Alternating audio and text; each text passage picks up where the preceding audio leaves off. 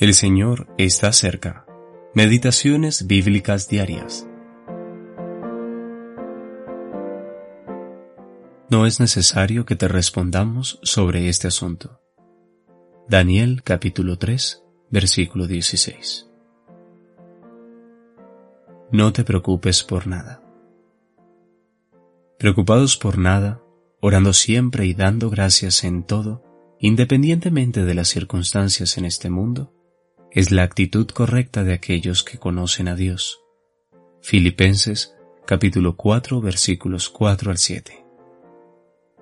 Pero ¿acaso no es natural que ninguno de nosotros pueda estar por encima de las circunstancias? Quizás debemos preguntarnos, ¿es posible hacerlo? Las escrituras no solamente nos dan valiosos preceptos, sino que también se nos presentan ejemplos de hombres y mujeres como nosotros que fueron capaces de practicar esto.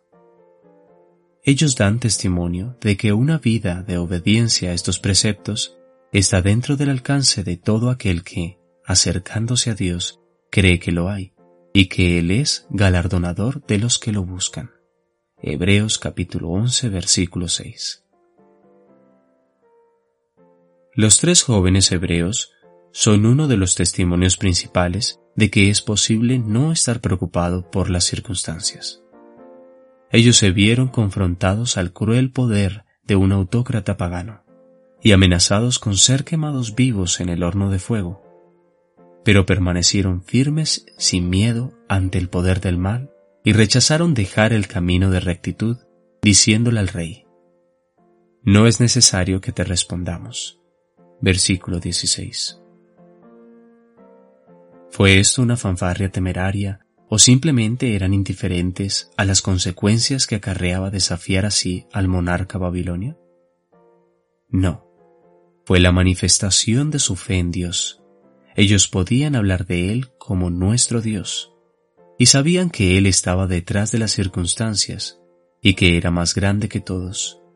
Sabían que Él era más grande que el iracundo rey ante quien estaban, y la fe de ellos resonó fuerte y claro cuando dijeron, Nuestro Dios puede librarnos.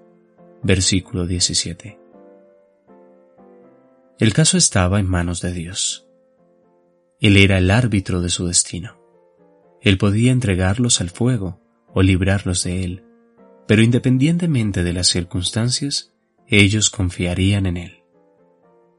Qué jóvenes tan honorables. Ellos eran más grandes y gloriosos que toda la gloria y la grandeza que se hallaba reunida en el llano de Dura aquel día. J. T. Molson